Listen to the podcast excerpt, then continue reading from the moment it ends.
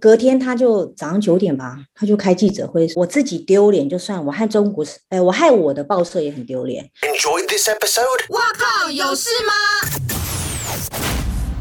哎，欢迎大家再次回来。哇靠，有事吗？我是吴小茂，是爆米花看点的爆编。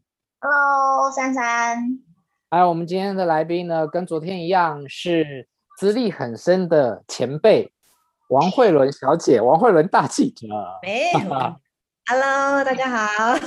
好，慧伦在演艺圈跑娱乐新闻的资历非常的深，在昨天的节目里面呢，他有跟我们分享到，呃，周杰伦、江蕙等天王天后比较不为人知的一面。这样，你看起来很慈眉善目，你有没有讨厌的艺人啊？有啊，我这辈子发誓不再访的艺人。谁谁谁谁谁？我觉得我好像知道。应该是几个字？几个字？其实有两个 两个人啦，一个人我觉得是因为就是姓吧。我本来想说一个字，然后你就直接把名字 讲出来。哎，干嘛这样？好，为什么呢？呃，因为我觉得他让我的长官很尴尬，当然我很尴尬。就是他那时候刚开始，反正他就闹出有私生女的的新闻。然后我记得我在前一天，就是小丸子还没有正式曝光的时候，对对对对对，很久很久以前了，嗯，对。然后我那时候在中国时报吧，我长官就跟我说，哎，那你去问他。然后我记得他那时候好像在华视录影吧，对。然后我就在门口等了他很久哦，等等等，等到他他他出来了，录完影他出来，我就问他说，你有私生女吗？这样子。那他说这么直接啊，觉得我怎么可能有？结果我就写了这一篇新闻嘛，就很开心说啊，终于等到的时候啊，私生女没有，就隔天就是，女儿啦，女儿啦，你不要一直用那个词啦啊，女儿，女儿，女儿，好。然后呢，就隔天他就早上九点吧，他就开记者会承认他有女儿。我们中国时报的报纸标题就是他否认他有女儿，结果我长官就立刻打电话给我说，为什么会这样？我不知道为什么会这样，我至今仍不知道为什么会这样。就是等一下，我我我我我有一个问题，对，那你那个他否认的标题，在当时是你的独家吗？是啊，因为我自己去堵他呢。对啊，我当下真的觉得很难堪呐、啊，超难堪的，哦、因为就是我们的报纸就是大个大，那以前也不是说可以改标嘛，就没办法改，然后就印出来了。所以那个时候还没有即时新闻，是他们所以他是摆你一道吗？我不知道他是不是为了摆我一道做这件事，但应该不是吧。我你们也没有过节吧？在之前没有没有没有没有任何过节，呃、哦，因为隔天他都开记者会，我觉得不可能临时决定开记者会，应该是可能一个晚上就决定。那你好歹也要知会我一声，就是我可能在凌晨两点前，我可能在在你知道，就是在印刷前我可以改一下，但是我就没办法，就很尴尬，很糗。所以之后就都没有再遇到过了。嗯，就他专访我都拒绝啊。哎、欸，这个播出去以后会不会很尴尬？我完蛋了，你干嘛要这样？酷哎、欸，那个澄清的机会。呃，我觉得有些事情就是伤害已经造成，他一定有他的难言之隐。对，我可以体谅啊，就是，但是问题是我，我就是变，我这辈子都对我长官很不好意思。虽然那个长官可能已经退休了，但我觉得啊，我就是很糗啊。对，那我觉得你有一百种方法可以告诉我说，其实。就是你可能之后开记者会，你就像我说的嘛，凌晨十二点告诉我说，你帮我改一个标就好了，就你懂我意思吗？我也不要这么尴尬，就是害我的长官这么尴尬。对，那你如果之后碰到他，你会十几年都没有再碰过他，你看，应该就是我可以不要再碰到他。对对，我觉得他有可能是忘记耶，我自己听你这样讲，我的想象啦，因为只有你堵到他，然后又是在华视的门口。然后他可能根本就忘记了，然后在开完之后，他回去跟他的公关团队做了一个危机处理，然后临时决定隔天要开记者会。在这过程之中，他根本忘记他在出电视台。可能啊，有可能啊。所以我就说，所以我就说，我相信他一定有难言之隐，我也一定知道说这件事情对他来说是生人生很重要的关卡，必须要化解。但是问题是，反正我就是受伤了。那我尴尬的是，我觉得我我自己丢脸就算，我害中国，哎，我害我的报社也很丢脸。所以就是我可能过不去这个坎。对，就是就算他在最后一刻告诉我，我可能先知会我老板，也比我老板看到记者会来打电话来问我说为什么会这样好，因为我也没有办法给他答案，我至今仍然不知道为什么。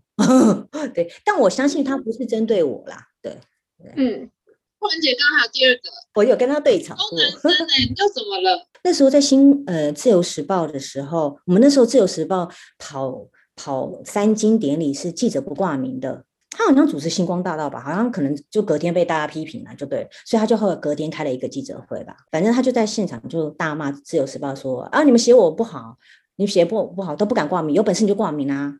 然后听完以后，我当场就跟他说，我们《自由时报》在跑三金从来都没有挂名。哦，你在那个记者会现场？我在记者会现场，所以他应该是他应该是骂《自由时报》，但是他可能不知道是我就是《自由时报》的记者。那你们就吵起来了吗？对啊，对啊，对啊！我就跟他说，我们不是我们不是没有胆识挂名，是我们跑三金就是没有挂名。然后我那时候跟他说，那你既然出来就是主持，那你就是要接受别人的批评啊，不管这个批评你能不能接受。就是，但是你就是要有那个雅量，而不是你隔天就开一个记者会，就是可能就是来骂什么什么的这样子。当下就是一股气，就是说我们不是我们不是不敢挂名骂你，而是我们整个报纸就是都没有挂名，就是采访小组。我只是为了要跟他解释这件事情啦。对，那事后你说当下会不会是你说什么？是不是深仇？当然，当然没有啦。对，那。那既然你都觉得不舒服，所以事后可能很多年有访问的机会，你能避开就避开，因为我也不是为了要复仇干嘛，我也没那么了不起。那可能就是真的就只是觉得说，那见到尴尬那就不要见了，因为这么多艺人可以访，对对。好了，你这么有诚意，都就是直接把名字讲出来，我也贡献一个我自己的小小的八卦好，我。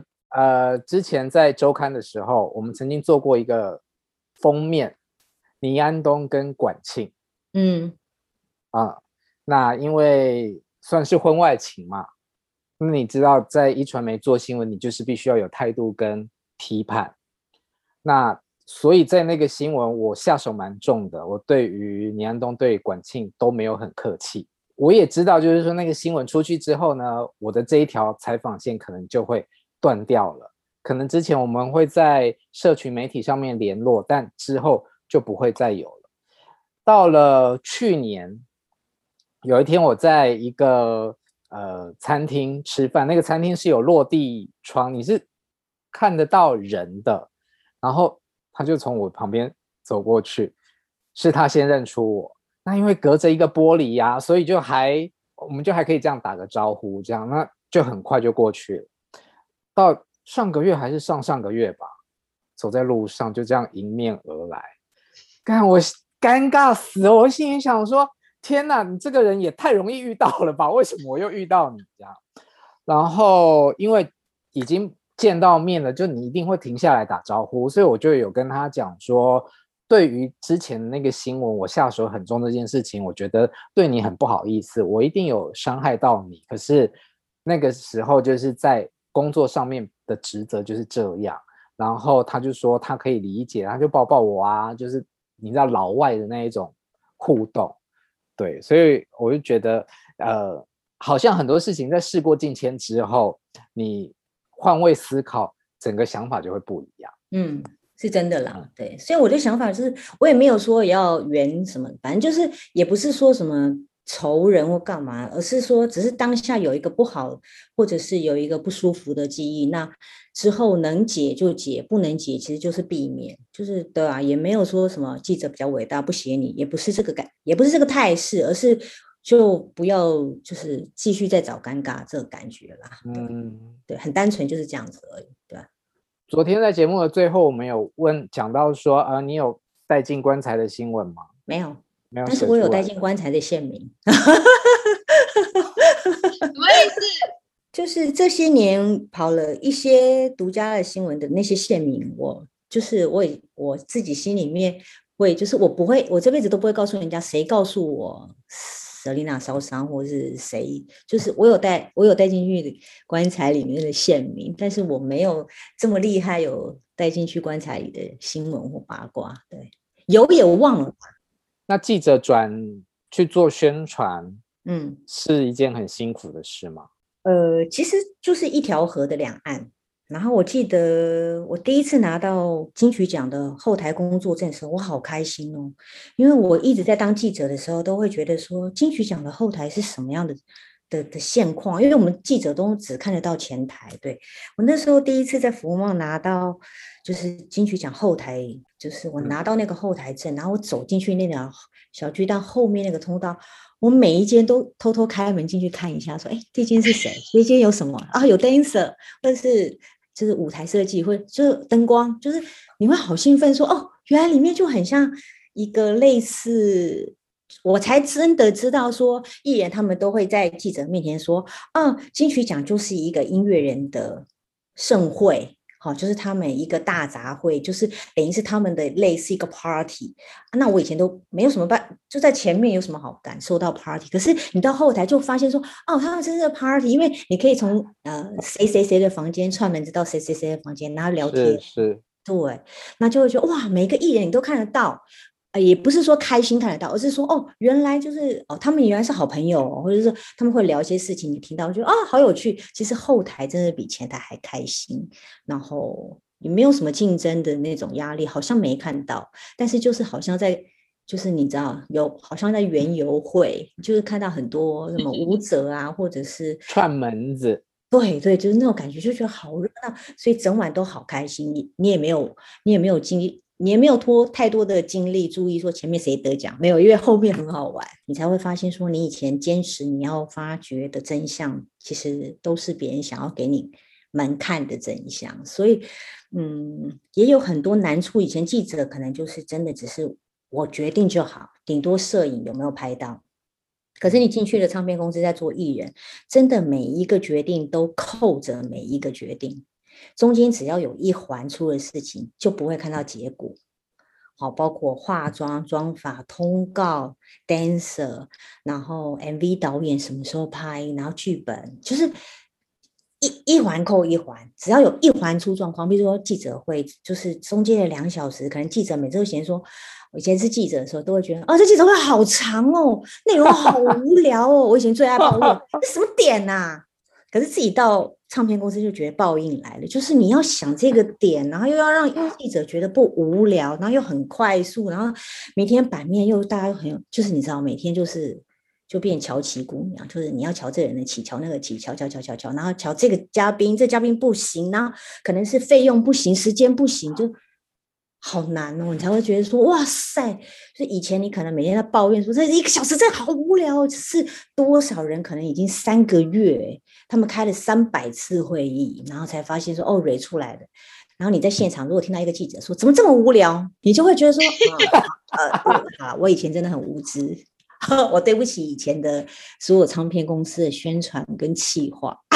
真的，以前我们自己在跑新闻的时候，就会觉得说台上的这些都不要，你们快点，艺人就下来访问就好了啊。对对对对。但是，然后后来做了宣传之后，你看，哦，要想这个 round down，六十分钟、四十分钟，那要怎么撑啊？要有放放哪些点？你可能艺人在跳这段舞给大家看的时候，是三个 dancer 还是六个 dancer？是只只要副歌还是整首歌要唱？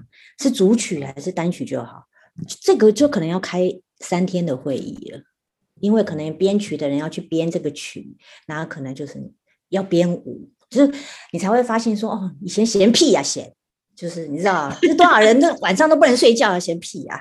对，因为娱乐工作其实是很多细节所组成的，而我们当记者的时候，就是已经看到是成品了，所以我们无从去了解这些背后的辛苦。对对对对对，而且我会发现说，进去唱片公司，我觉得好珍惜是团队经。团队的合作对我来说以前从来没有，就是以前都是单打独斗啊，老娘要写什么就写什么，或者是 我今天想要干嘛就干嘛。可是你进去团队的时候，就会有一群人为了这件事情，然后没日没夜，然后去研究，你会很 enjoy 在那个过程中，觉得好有趣哦，你就是有伴的感觉这样子。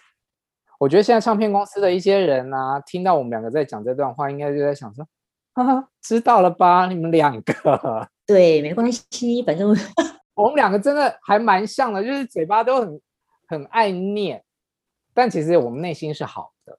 对，就是面恶心善，就是大概是我们这种人吧。这位姐大概是我看过最爱骂脏话的艺人啊、呃、的记者吧，但是她今天已经收很多了。而且我脾气也改很多，真的。我要爆一个她的料，就是说她曾经有一次，呃，进报社，然后就是拍桌子，骂主管有多笨。Mr. J 的那个点到底是逗点还是 Mr. 后面的那个点？而且他抱怨骂的那个音量是那主管听得到的。哦，我就是故意骂啊，没有啦，好啦。小时候年小时候脾气差，因为很多人都来跟我说我小时候很凶，但是我都想不起来，我都觉得我慈眉善目，我也不知道为什么。对，你们听得懂我刚刚讲的那个故事吗？他们听不懂。逗点或句点。对，Mr. 后面的那个点是什么？你只要会英文，你应该就知道嘛。可是他的主管就问他说：“那个点是一点还是逗点？”对，就是主管也要认真，你知道我的意思？对，主管要念书，不是不是啊，不要念书，是你是娱乐圈的主管，那你是不是也是要认真？对，因为你更要认真。好，开玩笑啦，我们不要讲这个。我也是很有伦理的，我偶尔会失控而已，偶尔很很小很小。对，我觉得当记者的人是不是脾气都不太好啊？因为当下就有火车就要拢拢过来了，你你你前面的人不跑，你是不是要叫他快点跑？你是不是就是逼着他？要不然你们就是大家一起被撞啊！就是就是，所以你会很及时啊，就是没有明天才给的答案，你今天就要啦，哪有明天这件事的？可是久了，你就会习惯性的很急性，或者是习惯性的没办法等待，或者是记者会有一个缺点，就是一定要答案，但很多事情就没有答案啊，哪有什么答案？对吧？真的。可是我们以前跑国内线，就是我们就会记者就会耍一下大牌啊，就是这个很小看我不要访，或者是哎，我没有哦，我从来没有耍大 牌，我我是第一个专访周杰伦的。所以我觉得他应该有记得，就是大家都觉得他是菜鸟的时候，或者是当我我第一个我人生第一个问周杰伦的问题是：你是 A B C 吗？因为他第一张专辑的头发是卷的，所以我就问他说：你是 A B C 吗？他说：我不是，我不是 A B C，我是台湾的小孩。对，所以就是我我因为我可能也就是没有什么大牌的概念，因为我觉得仿了就就仿啦，就就。就我不会像吴以强这么刁钻，还有什么要挑大牌？没有。是我的意思是说，我们以前当记者的时候都会比较骄纵，然后只要比方说时间拖太久啊，或者顺不心呃没有顺着心意，就会闹一些情绪或脾气。可是像报编，你都是对的，都是外国的大牌，嗯，你敢你怎么跟他们生气啊？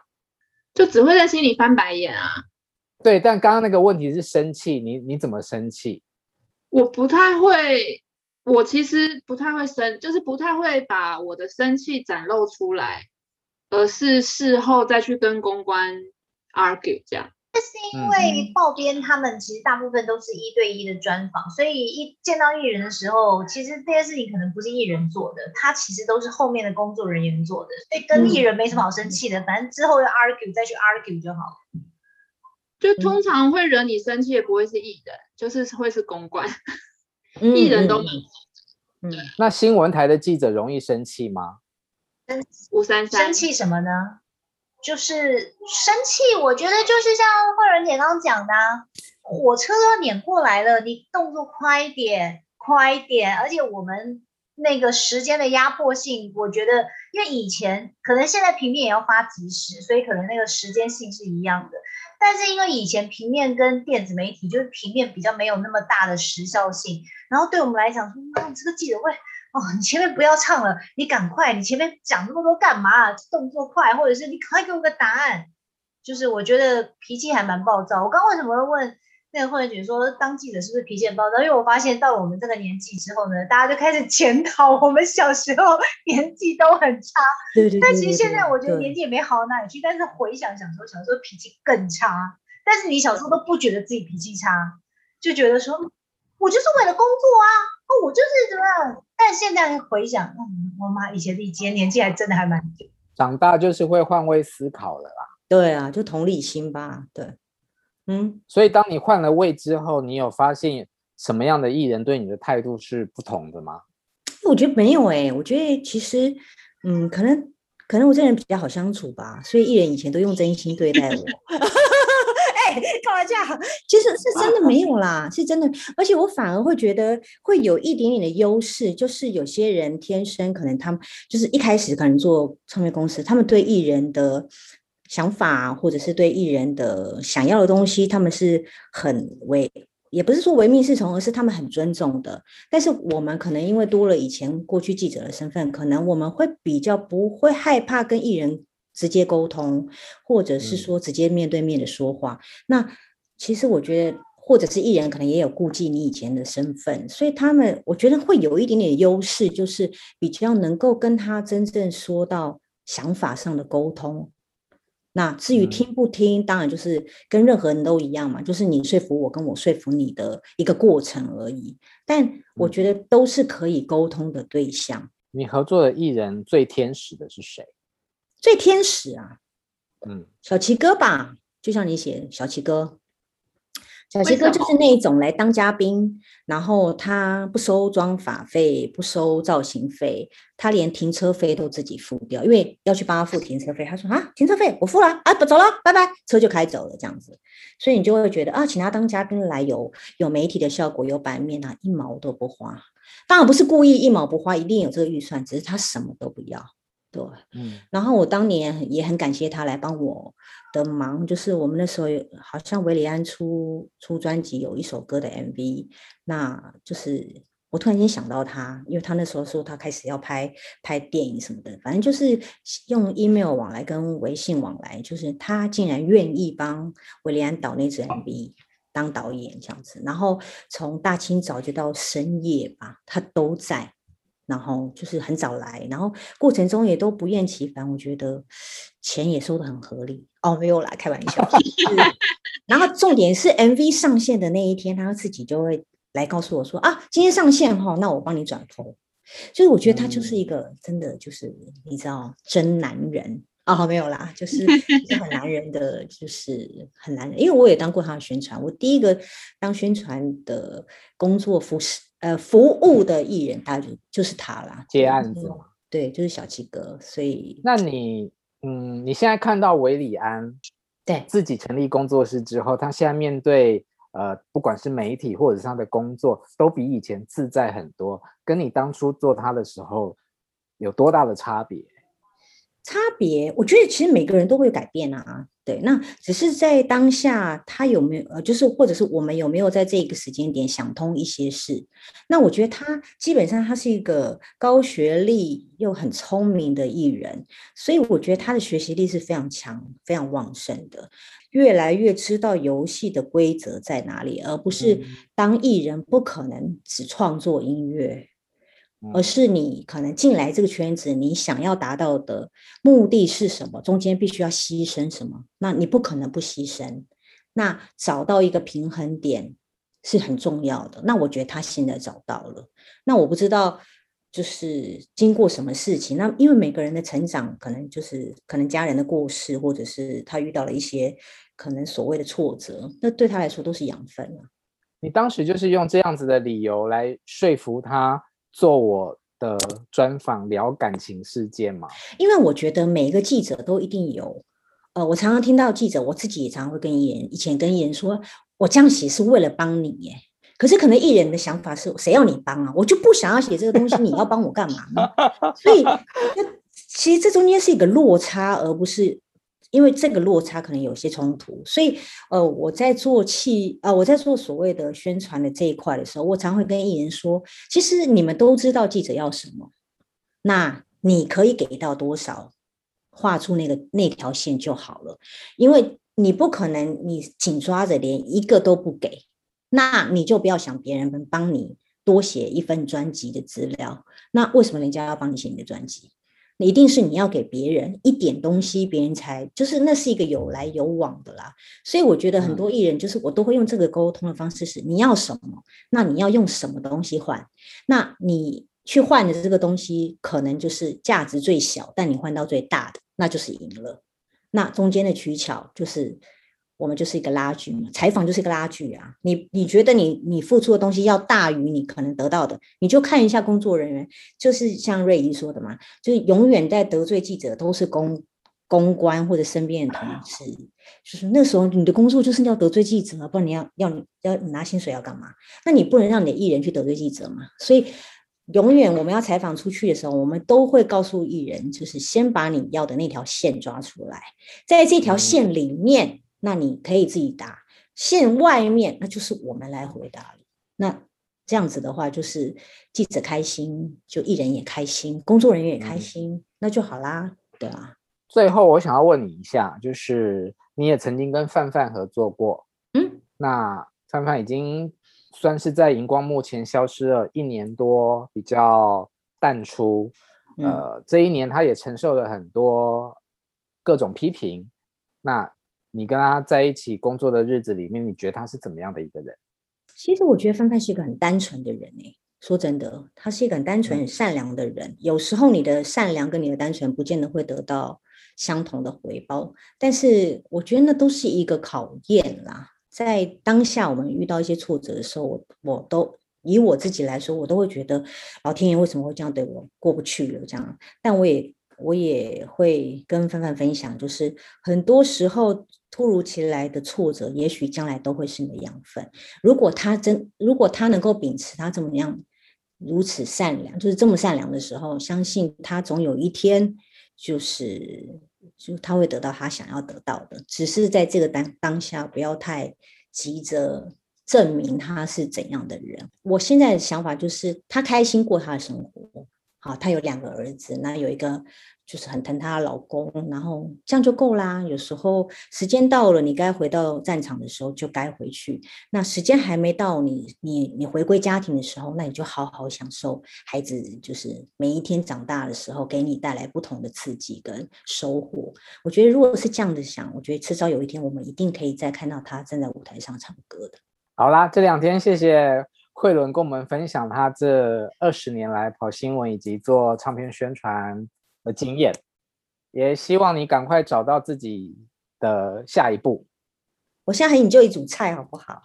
对，跟养猫，对，跟养猫，对，你们加油。好，那我们今天就聊到这里喽。好，谢谢大家，我们下个礼拜再见，拜拜，谢谢。